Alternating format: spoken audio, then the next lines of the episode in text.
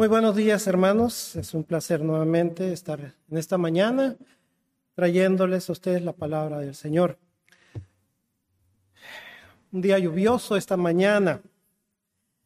Y qué bueno que estamos reunidos, qué bueno que estamos eh, juntos para poder eh, escudriñar la palabra, ver lo que el Señor ha preparado para nosotros. Eh, su Espíritu que nos guíe. En esta mañana, hermanos, les invito a que abran sus Biblias en el libro de Colosenses, en el capítulo 2, y vamos a leer del versículo 1, del versículo 11 al versículo 15. El servidor ha estado trayendo ante ustedes algunos mensajes sobre el libro de Colosenses. Y hoy es el tema el pasaje que nos eh, toca como tema. Dice así, en él también fuisteis circuncidados con circuncisión no hecha a mano, al echar de vosotros el cuerpo pecaminoso carnal en la circuncisión de Cristo, sepultados con él en el bautismo, en el cual fuisteis también resucitados con él, mediante la fe en el poder de Dios que le levantó de los muertos.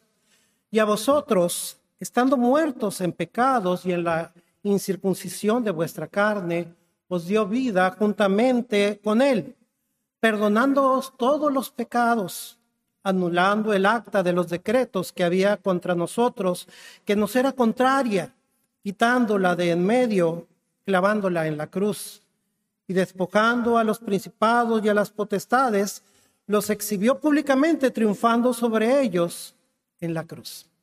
Vamos a orar, hermanos. Te pedimos, Padre, que en esta mañana tu Espíritu nos guíe para poder tocar este grandioso pasaje de tu palabra, Señor. Te pido que tu Espíritu me guíe, Señor, que pueda presentar las verdades que en ella hay para edificación de tu pueblo, para honra y gloria tuya siempre. En Cristo Jesús. Este pasaje, hermanos, es muy hermoso, está lleno de verdades. Es como si se extendiera en él eh, todo un caleidoscopio de colores, hablando acerca de la grandeza de nuestro Señor.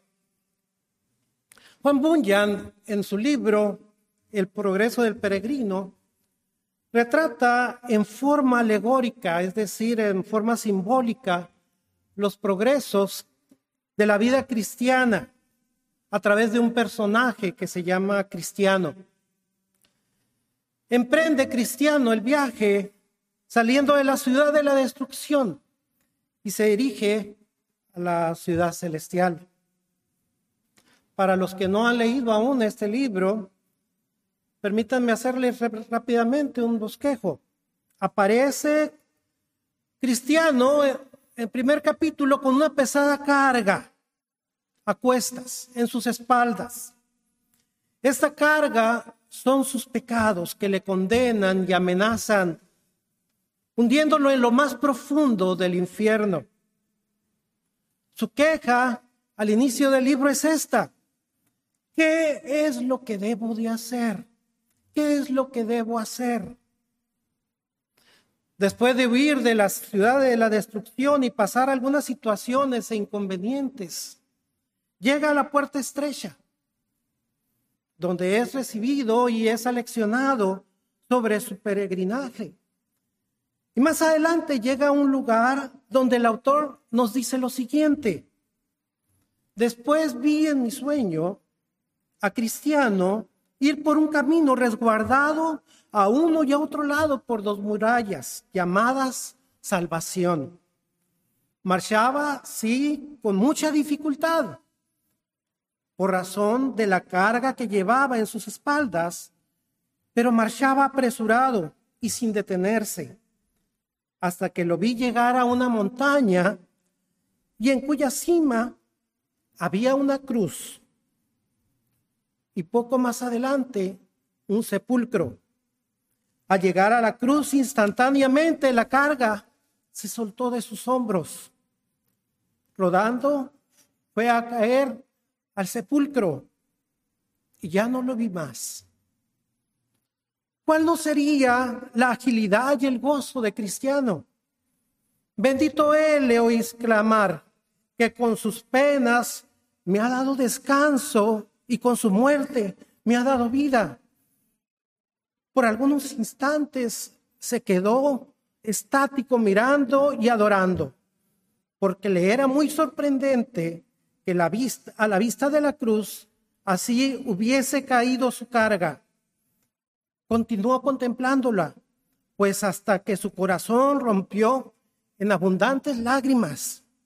Llorando estaba cuando tres seres resplandecientes se pusieron delante de él, saludándolo con la paz. Luego el primero le dijo, perdonaos te son tus pecados. Entonces el segundo le despojó de sus harapos y le vistió de un nuevo ropaje y el tercero le puso una señal en su frente. Le entregó un rollo sellado, el cual debía de estudiar en el camino y entregar a su llegada a la puerta celestial. Cristiano, al ver todo esto, dio grandes saltos de alegría y continuó cantando. Este pasaje habla precisamente de esto que está mencionando Juan Bunyan en su libro. El cristiano debe de exclamar lleno de gozo porque le ha sido dada vida eterna y perdón. En Cristo tenemos completa salvación. Ese es el tema de este pasaje, desde el eh, capítulo 2, versículo 6 eh, hasta el versículo 15. Que en Cristo tenemos completa salvación. No necesitamos nada. Cristo lo ha hecho todo y lo ha hecho en nuestro favor. Uno de los motivos de los cristianos para no adorar al Señor correctamente es porque no vemos el tamaño de la provisión que hizo Cristo en nuestro favor. Debemos de entender de que Cristo ha hecho una provisión completa para nuestra salvación. No necesitamos agregar nada más. En Él estamos completos. Y muchas veces pensamos que debemos de hacer algo para asegurar nuestra salvación. Agregarle algo a lo que ya es completo. Comenzamos muchas veces a basar nuestro bienestar en Cristo agregándole cosas. Muchas veces pensamos de que si, ah, no leí hoy la palabra, un rayo me va a caer del cielo. O porque si no tengo la Biblia al frente de mi vehículo, como si fuera un talismán, me puede ocurrir algo. O que esto que me está ocurriendo es porque... Y tú puedes agregar, como dice nuestro pastor, lo que tu alma ponga.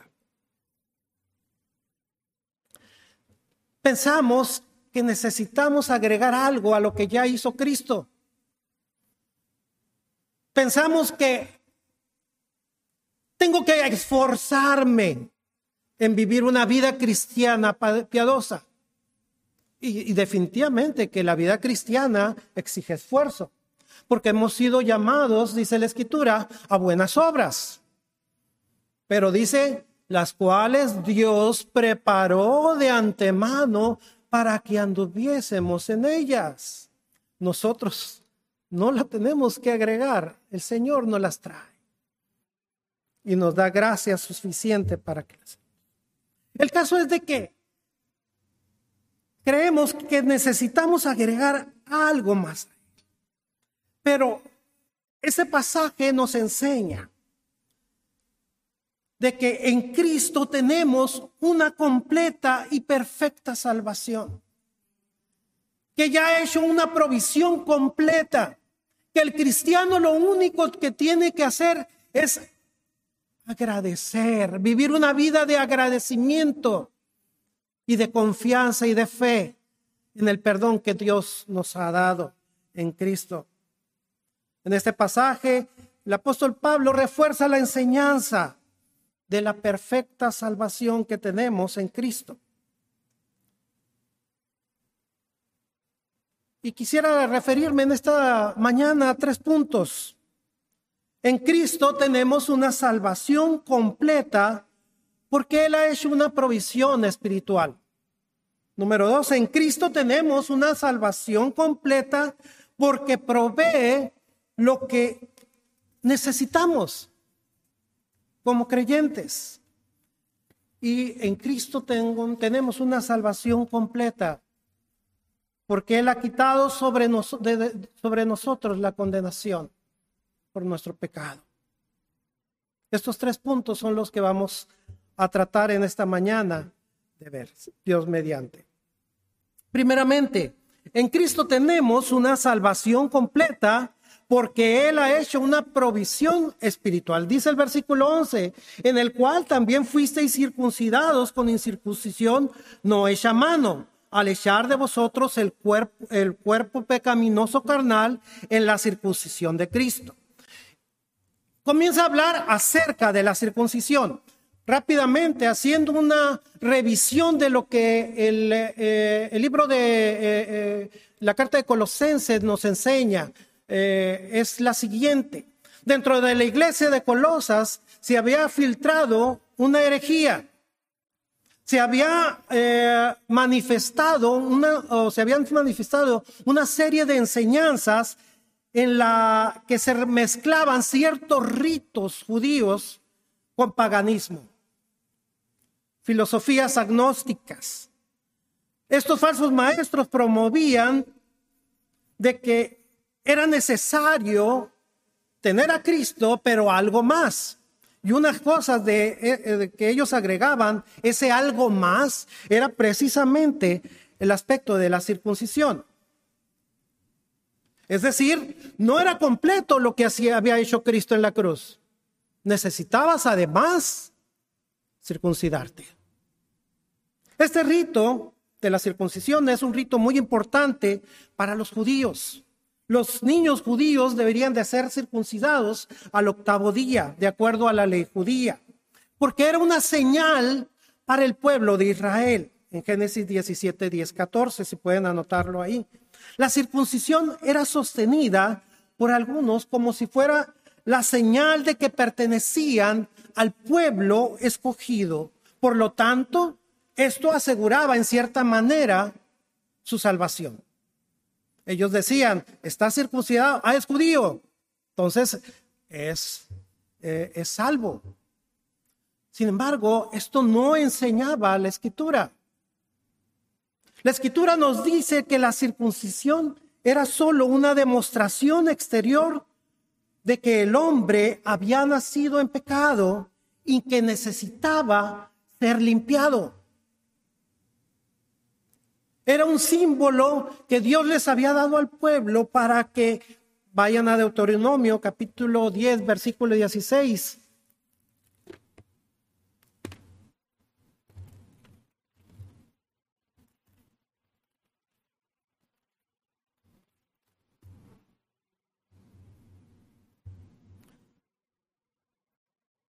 Circuncidad pues el prepucio de vuestro corazón y no endurezcáis más vuestra cerviz. Esto es lo que le está diciendo Dios al pueblo de Israel. Que él quería que hubiera en su corazón realmente una circuncisión. Que se apartaran de sus pecados.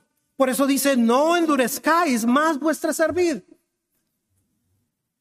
Hacedme caso obedeced mis mandamientos. En Deuteronomio 36 dice, y circuncidará Jehová tu Dios tu corazón y el corazón de tu descendencia para que ames a Jehová tu Dios con todo tu corazón y con toda tu alma a fin de que vivas. Esa realmente era la circuncisión real, interior. Y Pablo lo define en Romanos 2.29, sino que es judío el que lo es en el interior y la circuncisión es la del corazón. Tomando también lo que dice Deuteronomio 36. Y más adelante, en el mismo versículo eh, de, de Romanos en él también fuisteis circuncidados con, con circuncisión no hecha mano al echar de vosotros el cuerpo pecaminoso carnal en la circuncisión de Cristo. Aquí tenemos primeramente que en Cristo tenemos una circuncisión en la que no interviene el hombre. Una circuncisión no hecha de mano. No participa el hombre. Nosotros no la hacemos. En el rito judío, una persona tenía que tomar el prepucio y cortarlo. Intervenía el hombre. Pero aquí es una circuncisión espiritual. Es hecha por Dios. No interviene nadie. Es de Dios. Filipenses 3:3 dice, porque nosotros somos la circuncisión los que en espíritu servimos a Dios y nos gloriamos en Cristo Jesús, no teniendo confianza en la carne. Y en Juan 1, 12 y 13, más a todos los que le recibieron, a los que creen en su nombre, les dio potestad, es decir, el poder de ser hechos hijos de Dios. Un nuevo nacimiento efectuado por Dios. No intervenimos, nadie. Es algo que Dios ha hecho, los cuales, dice, no son engendrados. ¿No es acaso la circuncisión que se hace en el miembro masculino que genera vida? Y esa misma vida es de pecado. Pero en la circuncisión espiritual de Cristo no interviene el hombre, ni su poder, nadie. Es Dios el que interviene, los cuales no son engendrados de sangre, ni de voluntad de carne, ni de voluntad de varón, sino de Dios. Segundo, el propósito de la circuncisión de Cristo es remover nuestra naturaleza corrupta, perdida, nuestra naturaleza caída, nuestra naturaleza vendida al pecado. Esta naturaleza existía desde que Adán y Eva pecaron en el paraíso del Edén.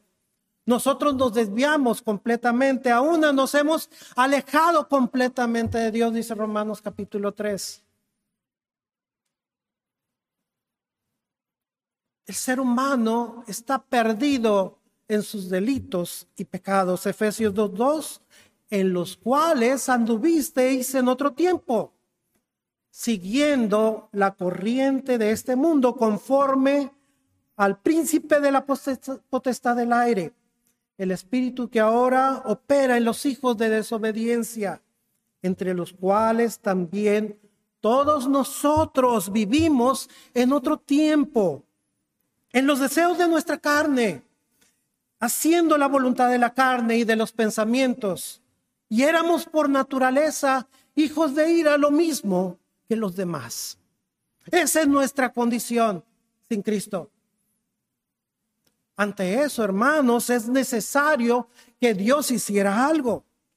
Así como la circuncisión les comentaba, remueve la porción de la carne del prepucio, también espiritualmente es necesario que sea removida nuestra, nuestra vieja naturaleza, vendida al pecado, nuestra naturaleza pecaminosa, contraria, contraria a Dios, la que nos incita a pecar contra Dios, las que nos lleva cautivo a la obediencia del maligno. Continúa diciendo ahí Colosenses en el versículo 11, al echar de vosotros el cuerpo pecaminoso carnal en la circuncisión de Cristo. Los cristianos hemos sido limpiados de ese dominio pecaminoso y se les ha concedido una nueva naturaleza creada en justicia, al echar de vosotros el cuerpo pecaminoso carnal en la circuncisión de Cristo. Esta nueva naturaleza es dada por Cristo.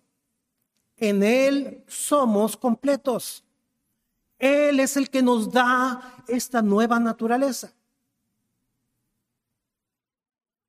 Tú podrás hacer muchos esfuerzos por reformarte. Y quizá toda tu vida has estado aquí en la iglesia. Qué bueno que has escuchado todos los mensajes y no te pierdes uno de los servicios, aún con lluvia. Pero eso no abona nada absolutamente a tu salvación. Recuerdo que Spurgeon hacía un comentario. Es como si fuera un indígena. Y se presentaron a, a este indígena en el palacio de Buckingham. Y tocara la puerta. Y en el más perfecto inglés de Inglaterra, pidiera que se le abriera. ¿Qué le contestarían? Lo sentimos. Retírese. Pero he aprendido todas las maneras. He aprendido eh, a vestirme como un inglés. Sé hablar el más puro estilo inglés. Me comporto y tomo el té de la misma manera que un inglés y a las 5 de la tarde. Bueno, creo que así a las 5 de la tarde. Mis conversaciones son de las más finas y refinadas que pudiera haber.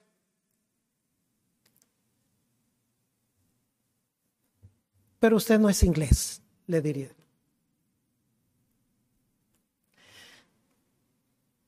Podrás imitar el cristianismo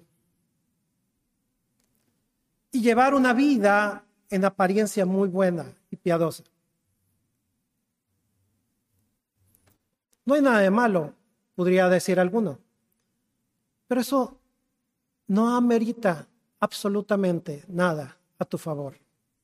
No abona absolutamente nada para que puedas, al tocar la puerta del cielo y pedir acceso, que te permita la entrada.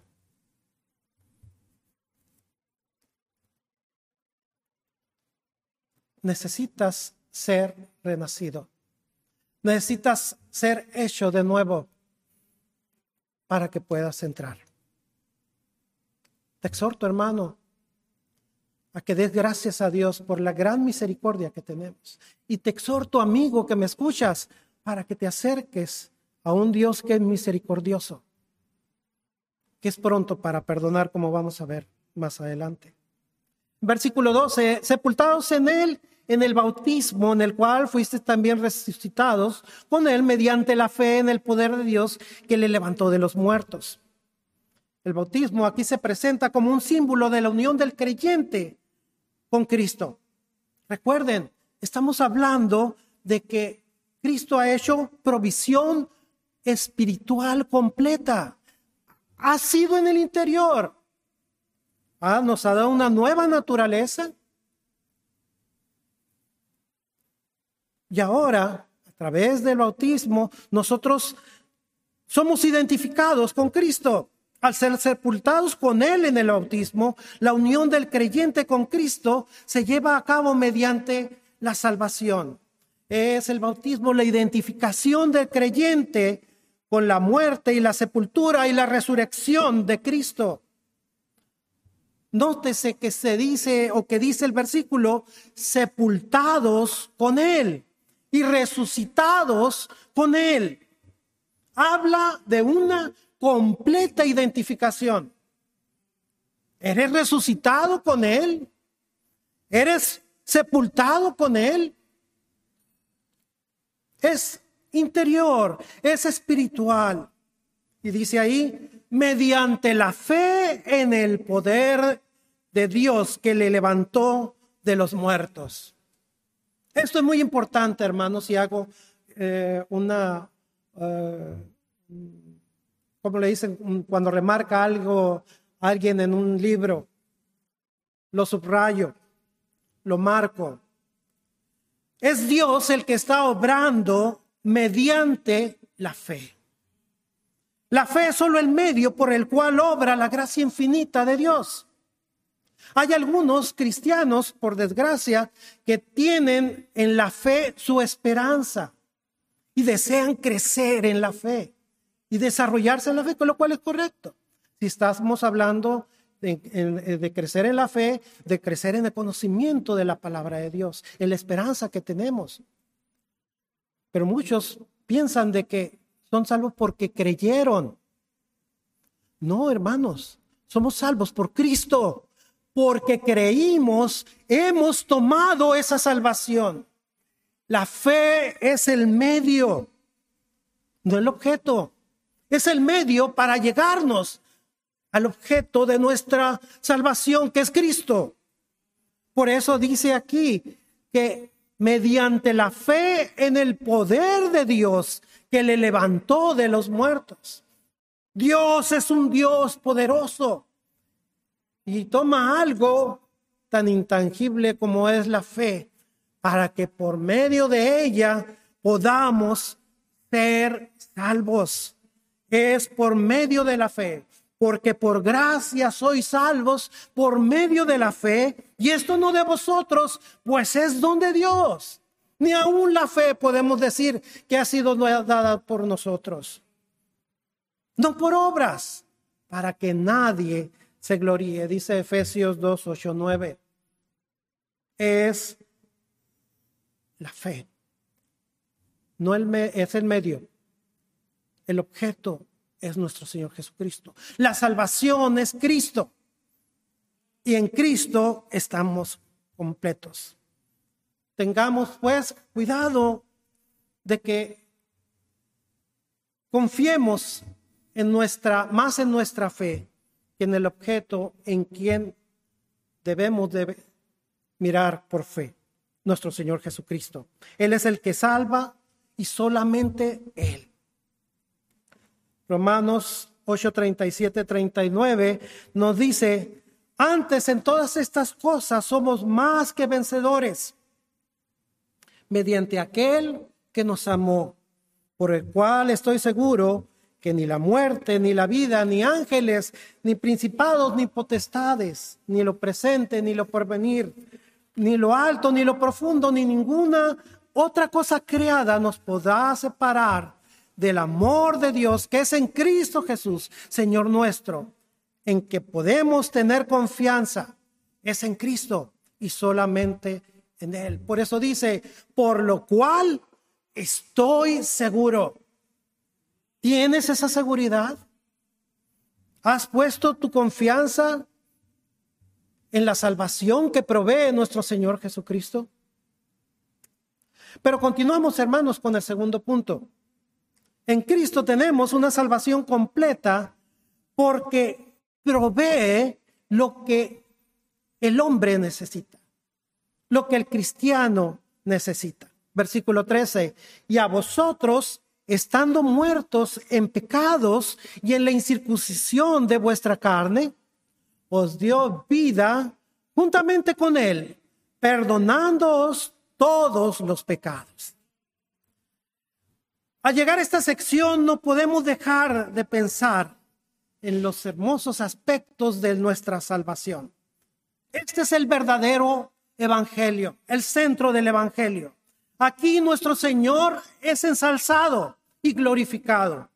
Su gracia y su misericordia se extiende hasta alturas del universo.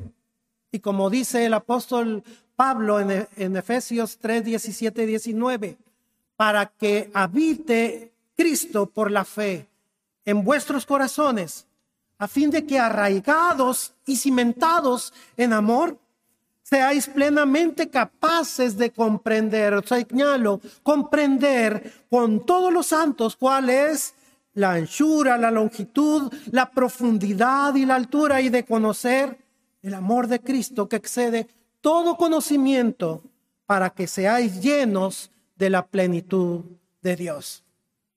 Esto es lo que debemos de cantar.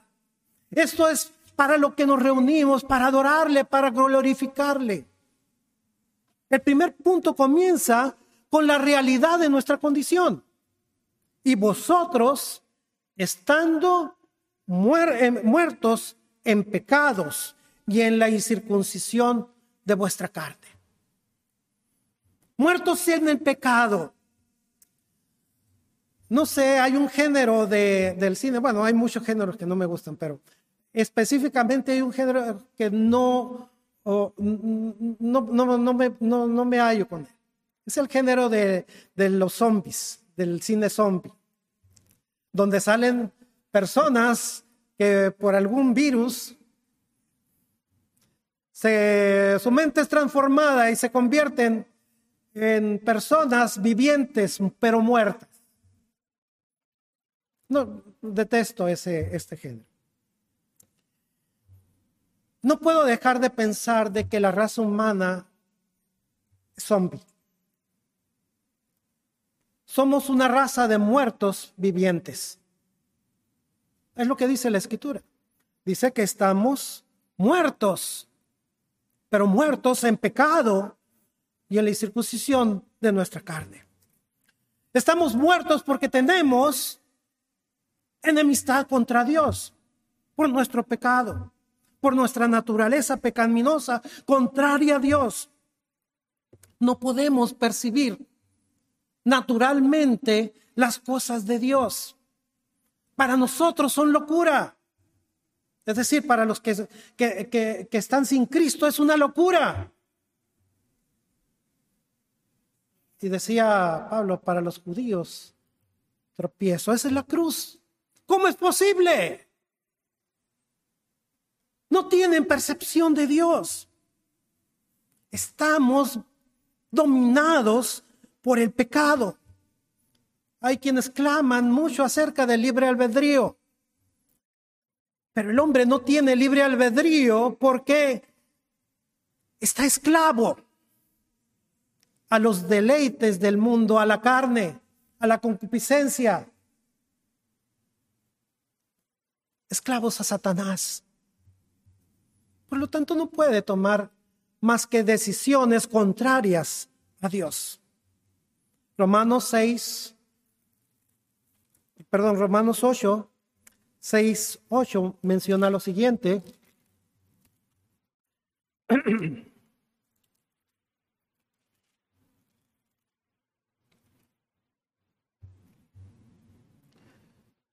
Sabiendo esto, que nuestro viejo hombre fue crucificado. Perdón, Romanos 8, de 6 al 8. Romanos 8, del 6 al 8 dice, porque el ocuparse de la carne es muerte, pero el ocuparse del espíritu es vida y paz, por cuanto los designios de la carne son enemistad contra Dios, porque no se sujetan a la ley de Dios, ni tampoco pueden y los que viven según la carne no pueden agradar a Dios. Esa es la condición en Cristo, es nuestra condición de muertos. No podemos sujetarnos a la ley de Dios. Somos contrarios a eso. Lo percibimos como una locura. Y dice, en la incircuncisión de la carne, haciendo referencia a que vivimos en enemistad contra Dios.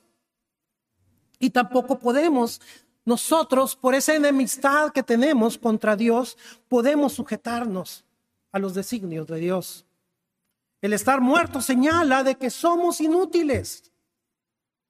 ¿Qué puede hacer un muerto colocado en un ataúd? Se puede levantar con los deudos. Si ocurriera eso, creo que muchos correrían de todos lados. Se pudiera levantar y tomar café con ellos. No. O pudiera conversar de lo bueno que fue en la vida. No. Ahí está. Y ahí si lo dejas, va a seguir. Es inútil completamente. Un muerto no puede hacer nada. Y así es también un muerto espiritual. Sin Cristo estamos muertos espiritualmente, a menos que Cristo venga y dé vida a tu alma, a tu corazón, como dice más adelante. Efesios 2, 1 al 13, y Él os dio vida a vosotros cuando estabais muertos en vuestros delitos y, y pecados, en los cuales anduvisteis en otro tiempo, siguiendo la corriente de este mundo. Vamos a leer ese pasaje. Conforme al príncipe de la potestad del aire, el espíritu que ahora opera en los hijos de desobediencia. Satanás se regocija. ¿Crees que Satanás se preocupa mucho por el mundo? No, están muertos. Se preocupa por los cristianos.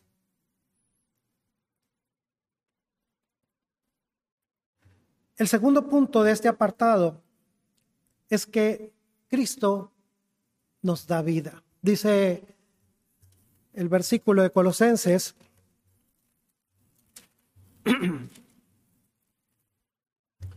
Y vosotros, estando muertos en pecados y en la incircuncisión de vuestra carne, os dio vida juntamente con Él. Cristo nos da vida. Él os dio vida juntamente con Él. En Efesios 2.1 dice, y Él os dio vida a vosotros cuando estabais muertos. Y el versículo 4 dice, pero Dios pero Dios. Esa palabra debería ser escrita, esa frase debería ser escrita porque es Dios el que hizo. Pero Dios, que es rico en misericordia, por su gran amor con que nos amó, aun estando muertos en pecados, nos dio vida juntamente con Cristo. Por gracia sois salvos y juntamente con Él nos resucitó y asimismo nos hizo sentar en los lugares celestiales en Cristo Jesús para mostrar en los siglos venideros las abundantes riquezas de su gracia en su bondad para con nosotros en Cristo Jesús. ¿Qué fue lo que nos dio vida? Rico en misericordia eso fue lo que nos dio vida, porque Él es un Dios rico en misericordia. Por eso en Cristo estamos completos, no necesitamos más, porque es un Dios rico en misericordia, es un Dios rico en amor, es un Dios rico en bondad, es un Dios rico en gracia para todos los que son llamados a ser sus hijos. Nosotros éramos enemigos de Dios, pero Él en su gracia y en su misericordia nos salvó. Nos salvó. Dice el versículo 7, que solo para su gloria, para mostrar en los siglos venideros las abundantes riquezas de su gracia, para mostrar por toda la eternidad su misericordia y su gracia, su bondad para con nosotros, que hemos sido salvos. Y en tercer punto, hermanos, es que en Cristo tenemos perdón para nuestros pecados. Como resultado de haber recibido la vida eterna, tenemos ahora perdón para nuestros pecados. Dice la última parte del versículo 13, perdonándoos todos los pecados. Como resultado entonces de esta vida eterna que hemos recibido en Cristo, todos los creyentes hemos sido perdonados de nuestros pecados. Salmo 32.1 dice, bienaventurado aquel cuya transgresión ha sido perdonado y cubierto su pecado. La verdad más importante que se refleja en la escritura es esta precisamente, que Dios perdona al pecador, que la gracia de Dios se extiende a todos aquellos que han pecado, que Dios tiene bondad y misericordia para el impío, para aquel que se acerca confesando su pecado y que confesando que solamente en él, en Cristo puede tener salvación. Deje el impío su camino y el hombre incircunciso sus pensamientos y vuélvase a Jehová, el cual tendrá de él misericordia y el Dios nuestro, el cual será amplio en perdonar. La gran necesidad que tiene el hombre es precisamente es ser perdonado. La cultura de, de Oriente tienen mucho esta, este, este aspecto del perdón. Y muchas veces ante una infracción que una persona ha cometido ante otra, vale más el que esa persona se acerque en humildad pidiendo perdón que incluso que sea condenada por la ley. Ya no sé si me dejará mentir en ese punto. Pero definitivamente que eh, necesita esas personas perdón. Nosotros, hermanos, por nuestras cargas. Lo mismo que cristianos que nos agolpan. Necesitan ser perdonadas. En Cristo tenemos perdón amplio, perfecto. Acércate al Señor y Él te perdonará. El cristiano tiene perdón para todos sus pecados, presentes, pasados y futuros. Todos sus pecados han sido limpiados, dice la Escritura. El Señor ya no se acuerda de ellos. Pero quizá aquí haya, y gente que me escucha en internet, quizá haya gente que aún no ha puesto su confianza en Cristo y tiene necesidad de recibir el perdón que tenemos, que necesitamos en Cristo. El perdón que solamente Dios da. Vuélvase a Jehová, el cual tendrá de él misericordia. A Dios nuestro, el cual será amplio en perdonar. Nuestro Señor Jesucristo dice que Él derramó eh, en la cruz del Calvario su sangre para remisión de pecados, para tener perdón de nuestros pecados. El perdón nos lo hemos recibido porque Dios es un Dios de gracia y de misericordia. No hay nada que nosotros merezcamos, pero Él nos los da. Pero cuando se manifestó la bondad de Dios, nuestro Salvador, y su amor para con los hombres nos salvó, no por obra de justicia que nosotros hubiéramos hecho, sino por su misericordia, por el lavamiento de la regeneración y por la renovación en el Espíritu Santo, el cual derramó en nosotros abundantemente por Jesucristo nuestro Salvador, para que justificados por gracia viniésemos a ser herederos conforme a la esperanza de vida eterna. Dios lo ha provisto todo, este perdón, esta vida que hemos eh, recibido en Cristo, este perdón que tenemos en Cristo, es por gracia y misericordia.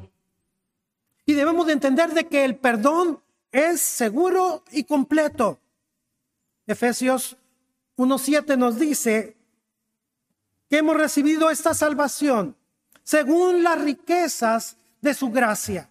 La gracia de Dios siempre superará el pecado, porque cuanto el pecado abundó, sobreabunda la gracia.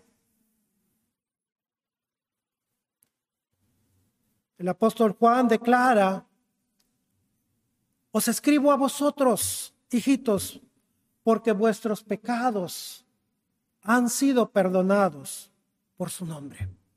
Tenemos un perdón amplio, completo. El cristiano ya no tiene la carga, porque al mirar a Cristo en la cruz, ésta se desprendió y rodó y cayó en el sepulcro para no verse más. Miqueas 7:19 dice, Él volverá a tener misericordia de nosotros. Sepultará nuestras iniquidades y echará en lo profundo del mar todos nuestros pecados. Me preguntaba, ¿por qué los echa en lo más profundo del mar? Dando a entender con esto de que están fuera de la vista, aunque nada escapa a la vista del Señor, pero el Señor así lo considera en lo más profundo del mar, ahí donde nadie los pueda encontrar, ahí donde nadie los pueda ver. Así de completo es el perdón que tenemos en Cristo. Y por último, hermanos, y me apuro con esto porque ya estamos en tiempo, en Cristo tenemos una salvación completa porque ha quitado sobre nosotros la condenación. Dice el versículo siguiente, anulando el acta de los decretos que había contra nosotros, que nos era contraria, quitándola de en medio y clavándola en la cruz y despojando a los principados y a las potestades, los exhibe públicamente, triunfando sobre ellos en la cruz. Esta acta, este decreto, era precisamente la ley que nos acusaba todas las personas estábamos deudores ante la ley. Dios en su santidad había promovido esta ley para que nos diéramos cuenta de nuestras imperfecciones, para que en lugar de buscar nuestro propio esfuerzo en seguirla, volteáramos a Él que está lleno de misericordia y comprendiéramos de que nosotros éramos inútiles y no la podíamos hacer. Él ha anulado esta acta, este decreto que había contra nosotros, que nos era contraria, que nos condenaba, que nos llevaba al infierno. Ahora, por su gracia y misericordia, Él la ha quitado y la ha puesto y la ha clavado en la cruz. Porque en la cruz de Cristo tenemos provisión completa para salvación. Él la quitó, Dios borró nuestro certificado de deuda, clavándola en la cruz del Calvario. Es a través de su muerte entonces que somos justificados. Ya no queda nada más mínimo eh, rastro de condenación.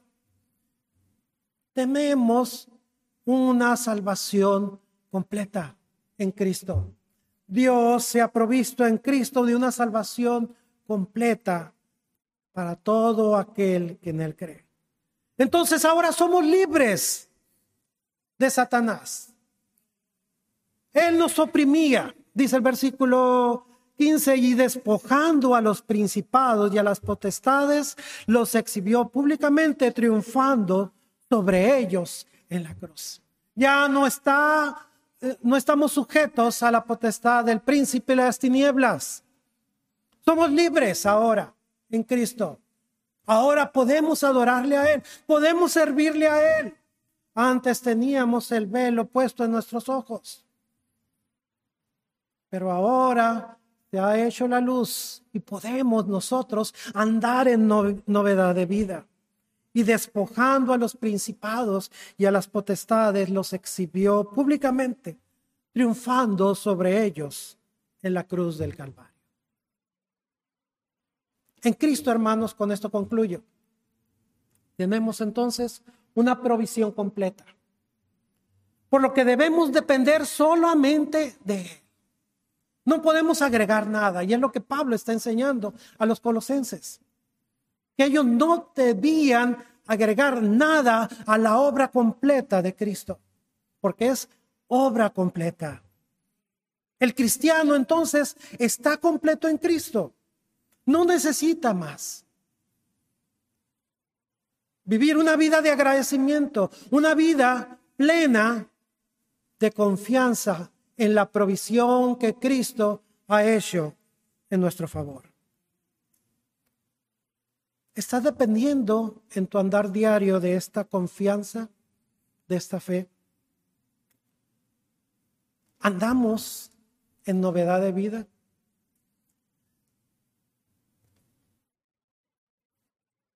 Dios nos bendiga a todos y nos abra el entendimiento para aplicar estas verdades a nuestro corazón, de que solamente en Cristo tenemos completa y perfecta salvación. Oremos. Te agradecemos, Padre, en esta mañana por permitirnos leer esta porción de tu palabra. No podemos dejar de darte honra y gloria a ti. Clama nuestro corazón en agradecimiento por las grandes misericordias que has tenido para con nosotros. Y no solo, y solo nos resta, Señor, darte gracias eternamente, alabarte, adorarte a ti, porque tú solamente mereces esa perfecta adoración. Te pido, Padre, por aquellos que aún no te conocen, que están muertos espiritualmente, que necesitan, Señor, que tú obres en ellos, que tu espíritu los convenza de justicia, de pecado, de juicio, que se acerquen a ti por medio de la fe, para que sus corazones sean transformados, para que vengan a vida eterna y a perdón perfecto en Cristo. Gracias te damos, Padre, que hoy en la tarde podamos reunirnos también para escuchar tu palabra y adorarte a ti, porque tú eres el único que merece la honra y la gloria eternamente. Gracias, Señor. En Cristo Jesús.